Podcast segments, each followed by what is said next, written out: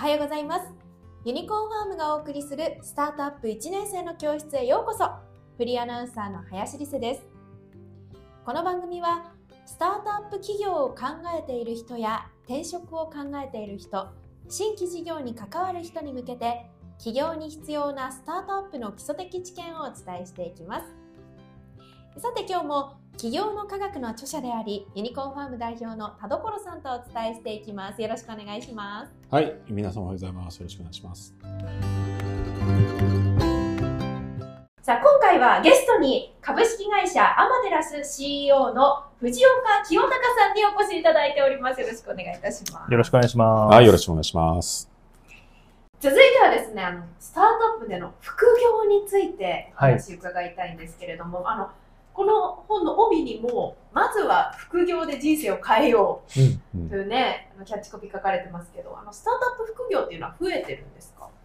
もう、ものすごく増えておりまして、はい。まあ、アマテラスのサイト内だけで言うと、今、弊社で、あのアマテラス内で転職する、が決定する中の半分近くは、うん。まあ、副業業務宅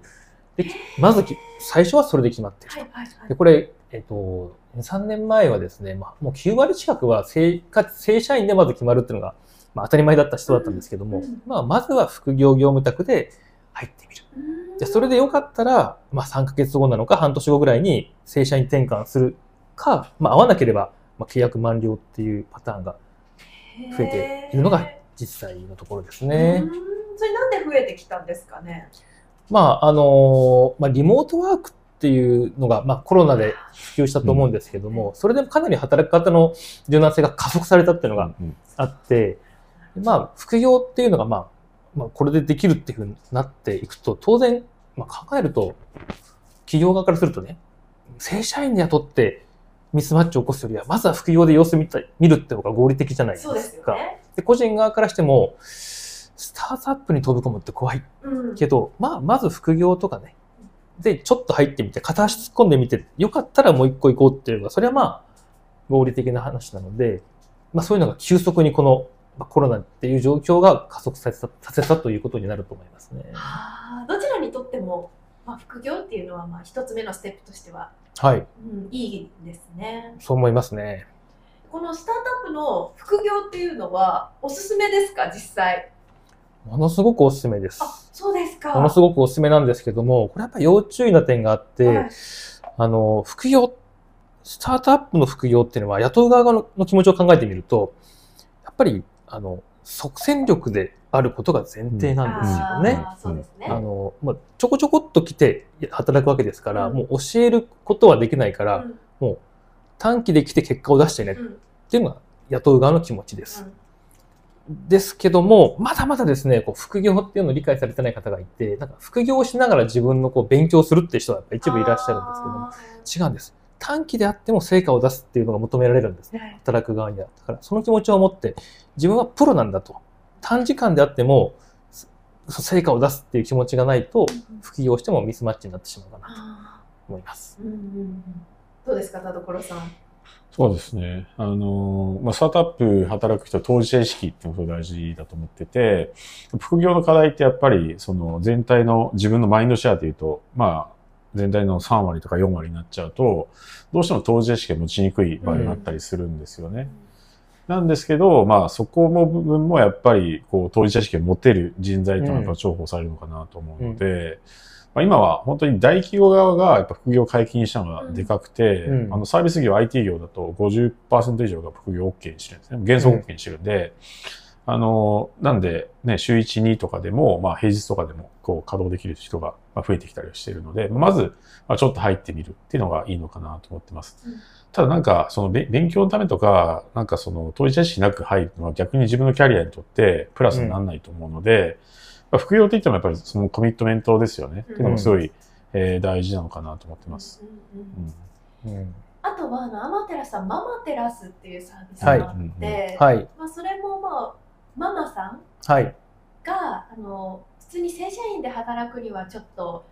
家庭の状況的に難しいママさんとかに向けたサービスだと思うんですけれども、うん。そうそういう方もスタートアップ副業っていうのも多いんですか？はい。増えてますね。うんまあ、やはりお子さんがいたいらっしゃったりとか、まあ、家庭の事情で、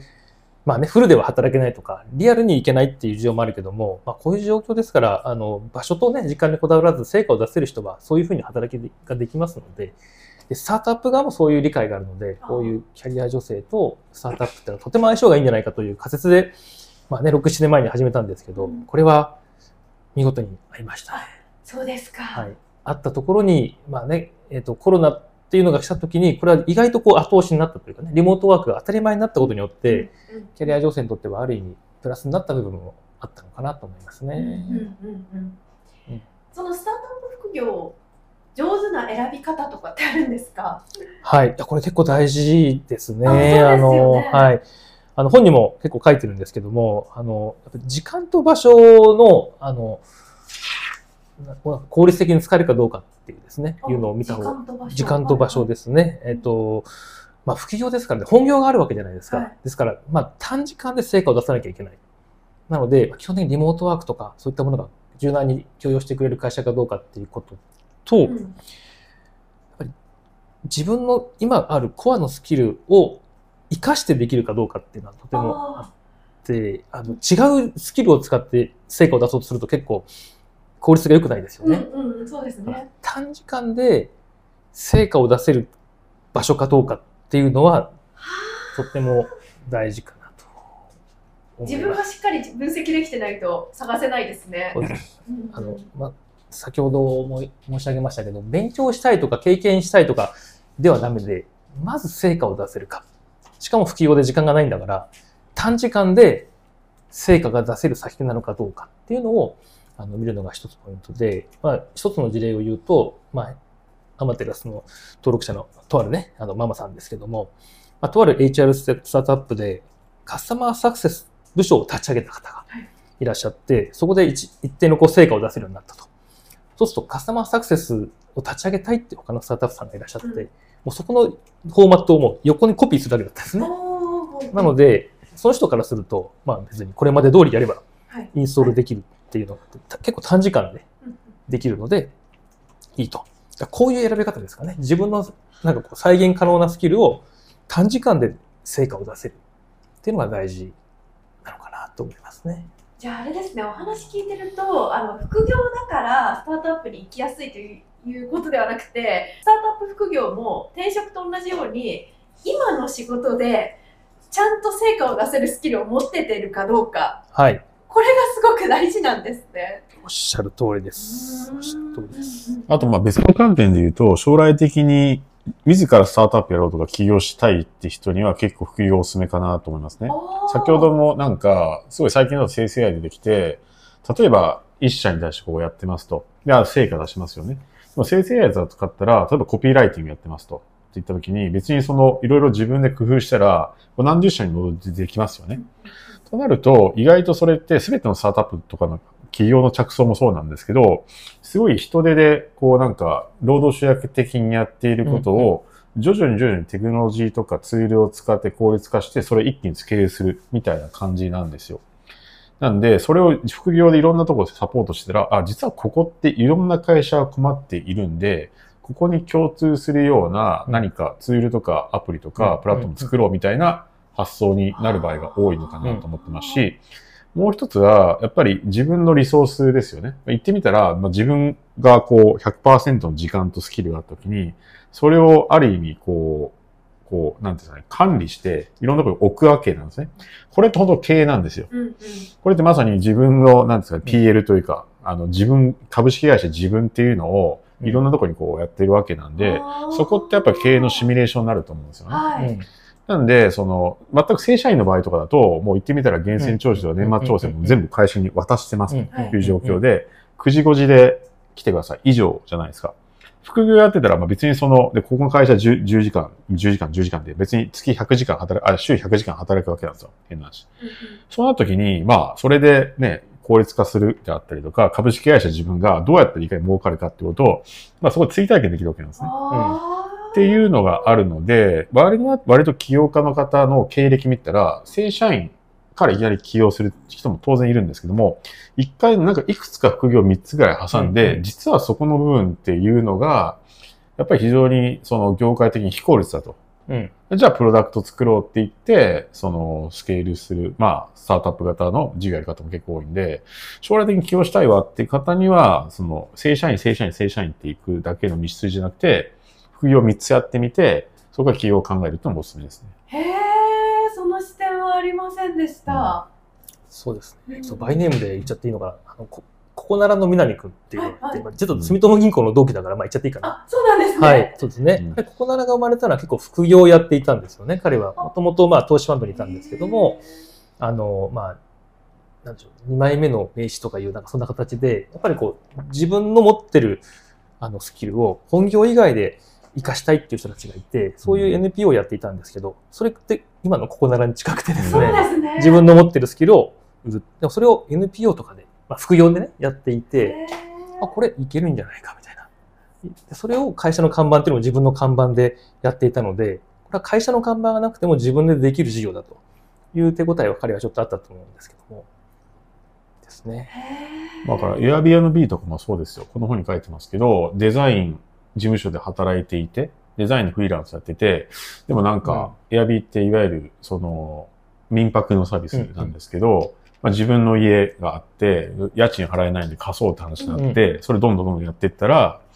あ、これって結構いけるやんって話になって、うん副業ですよね。副業で毎月チャリンチャリンで入ってきたのをスケールしたって感じなんですよ。うん。うん、なんで、意外とその、まさに、副業を始めるってことはやっぱ何らかのニーズがあって、でもやっぱ非効率性がすごい絶対あったりするんです。うん副業っていう感じってことは、まだ正式な仕事として、そのあんまりこう、ラベルが貼られてなかったりとかうん認められてない場合があるんで、実はそれが5年後、10年後に大きな、例えばなんか市場になる可能性もあるんですよね。うん。なんで、実はそういうところに、なんかビジネスの着想もあるかもしれないんで、なんかやることをお勧めしますね。はあ。あの、スタートアップ副業っていうと、いいことずくめだなと今お話聞いていて思いましたけど、ただ、一方で注意点もきっとありますよね、副業する上で。はい、そうなんです。まあ、最初にちょっと申し上げた通り、まず成果を出せるスキルがあることう。んうんその副業先で成果を出せるのが前提での副業なんですよね。その成果を出せれば逆にいろいろね、自分でもできるんですけど、まあそこはちょっと今多くの方にお伝えしたいなと思ってて、そうですね。スタートアップは学校じゃないって結構スタートアップの社長に私が結構言われていて、なんかあの、そうそうそう、学校ではなくて学びに来ないでくれとう。ん成果を出した上でその人がスキルアップしたりとか人脈を広げてくれる分にはいいんだけど、なんか学びに来たりとか人脈を広げるためにスタートアップに来られると学校じゃないんだからと。うんお金をもらっちゃうよとか言われちゃうんで、まずそこは、あの、プロフェッショナルとして、助っ人、自分は助っ人外人なんだという意識でスタートアップに普及をしていってほしいなと思いますね。あとは、あの、まあ、どういう仕事を受けるかっていうのも、はい。なかなか難しいかなと思っていて、まあ、この本の中でもディレクション型の仕事なんて言葉もありそうまですけども、それを見極めていかないといけないですよね。えっ、と、これはとても大事なことだと思うんですけども、まあ、見極めというよりも、もうこれは社長と握って契約にちゃんと書くっていうことが大事だと思いますね。契約に書く。もうこういう仕事をしますと。はいはいうんで、逆に作業的なことはね、あの、それも、その会社のリソースを使わせてくださいとか、うんうんもう書けるだけ書いた方がいいです。はい。もうたくさん見てきてしまったんですけど、失敗する事例、副業の失敗する事例としては、これ、大体社長が悪いんですけど、あの、まあ日本企業の悪いとこですけど、副業の人でもなんか何でもやらせようとしたりとかね。あー、うんあるかもしれな。はいい。本来やりたいお願いしたいことがあるにもかかわらず、うんちょっと今会社こういう状況だからあれもやってくんないとか、あうんちょっとまあ社長の愚痴を聞いてほしいとかね、副業の人とかに。それ本来の求められたジョブじゃないんだけど、俺が雇ってんだから副業でもいいじゃんみたいな感じで、うんなんかなあなあになっちゃうことって往々にしてうんあるので、自分はこれをやりに来てるんですと。これ以外やるんだったらもう別途お金もらいますとかね、ちゃんと握っておくこと。あの、やっぱ社長に言われたらなんかいろいろ断りづらくなることもあると思うんですけど、ね契約書に書いて自分を守るっていうのはとても大事かなと思います。後々ミスマッチを起こさないためにも、その契約書をどうやって作るかっていうのが。そうです大事ですねねで結局最後には、あの、結局君は何やったのとか言われちゃったりするので、その求められたミッションを達成できるための最短距離ができるための契約書を作った方がよくて、それ以外の余計な時間とか、ね、余計ななんかこう作業は請け負わないようにしっかり契約書に書くのはとても大事かなと思いますね。この辺もうチャット GPT 使ったらすぐいい案いっぱい出てくるんで。あ、そうなんですか。なんか、はまあチャット GPT とか自分のなんか、職業範囲とか職の範囲みたいなことを言ったらいっぱいこうね、いいアイデア、結構書くの大変なんですけど、うん。その辺めちゃめちゃ得意なんで、作るのをお勧めしますね。いや、なかなかそれでチャット GPT に聞く人はまだそんな多くないかもしれないですけど、まあ、そうですね。自分のスキルの整理でですかね、うん。チャット GPT にお願いするのもありなんですかね。うん。いやということで、まあ、今回スタートアップ転職とスタートアップ副業についてもいろいろな事例を交えながらお二人に語っていただきました。であのこの番組スタートアップ転職とか副業を考えていらっしゃる方が見てくださってるんじゃないかなと思いますので、はい最後に一言視聴者の皆さんにコメントをお願いできますか？じゃあまずは田所さんからお願いします。はいあのー前の動画でも言ったんですけど、やっぱりビジネスパーソンとして価値を高めるのは、やっぱり伸びてる業界に行くことだと思うんですよね。やっぱりこうスタートアップの一番いいところっていうのは、本当に5年後、10年後ぐらいに、今のやっぱ10倍、20倍になるってところだと思うんですよ。うんで、まだ今ちっちゃいかもしれないし、あのね、いろいろやらされるかもしれないんですけど、今後もめちゃめちゃ伸びる業界で、いろいろやれることほど、まあ、自分のですね、あのビジネスパーソンとして価値を高めることないのかなと思ってますし、ね、その、ただ単にこう、ね、全投入する、まあ、正社員とか転職だけではなくて、その週1、2回、3回から始め、3日から始めれるような、いわゆるこのね、副業の機会も、まあ、広がっているので、まあ、ぜひ、ね、アマテラスの登録者とは、まあ、基本価格を読むとそう。ですね。はい、それをね、あのやっていただければなと思います。藤岡さんからも一言お願いします。